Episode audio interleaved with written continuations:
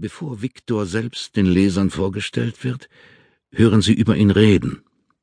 Olga will von seiner Natürlichkeit wissen, kann aber diesen vieldeutigen Begriff nicht näher erläutern, da Max, der dem Drang, ihr zu widersprechen, stets nachgibt, in diesem Fall aber nichts Widersprüchliches weiß, weil auch er Viktor nur aus Erzählungen anderer kennt, zumindest im Ton des Widerspruchs sagt, warten wir es lieber ab. Worauf Olga entgegnet, eingebildet jedenfalls ist er nicht. Am Küchentisch wird das gesagt, wenige Stunden bevor Viktor ankommt. Über Gäste kann hier geredet werden, weil die zur Mittagszeit keinen Zutritt haben. Obwohl das nirgends geschrieben steht, weiß es jeder. Und Neulinge, die es nicht wissen, versuchen eine Störung nur einmal, weil sie vor den eisigen Gesichtern, die sie zu sehen bekommen, erschrecken. Man könnte die neun Leute, die dort versammelt sind, für eine große Familie halten, und weil sie zusammen wohnen und zusammen essen, sind sie das in gewissem Sinne auch, in verwandtschaftlichem aber nicht, oder nur teilweise. Eine Familie, die aus Bruchstücken mehrerer Familien besteht. Miteinander verwandt sind erstens Tita und Tilde, zweitens Max und Püppi und drittens Olga, Püppi, Gabi, Thomas und Manuela. Verwandtschaftslos ist nur einer, Sebastian der Gärtner, der Haupt- und Barthaar wachsen lässt, wie es will, obwohl es ihn manchmal stört, beim Essen der Tomatensuppe zum Beispiel, die mundnahe Bartteile rötlich färbt. An der Stirnseite des Tisches sitzt Max, der Chef, dem später zu Viktor doch noch Abwertendes einfällt, der ist einer, der Bedingungen stellt.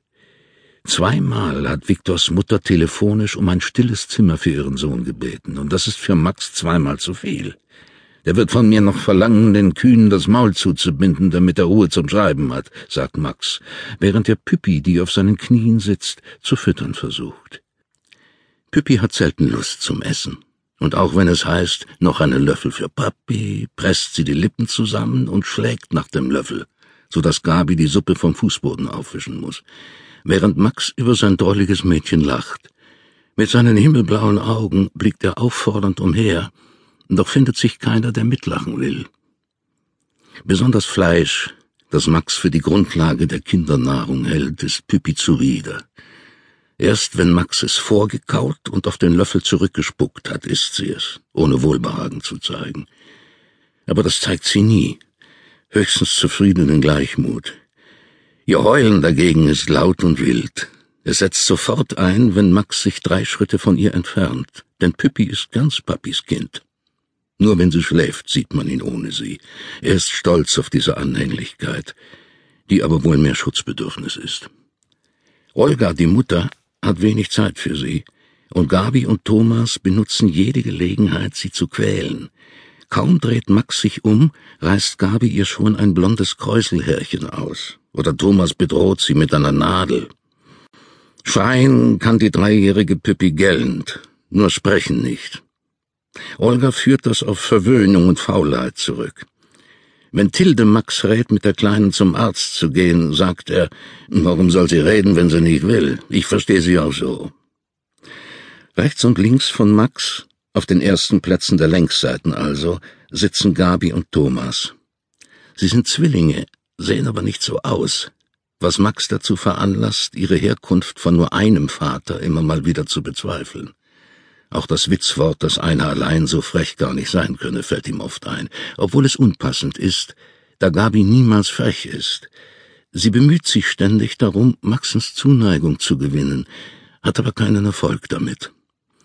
Da sie freiwillig jede Schmutzarbeit übernimmt, denkt Max, dass sie sie gern macht und hält Dank für überflüssig. Auch Olga kommt nie der Gedanke, Gabis Fleiß zu loben. Das pummelige Mädchen gern zu haben, ist aber auch schwer. Sie ist albern und schmuddelig.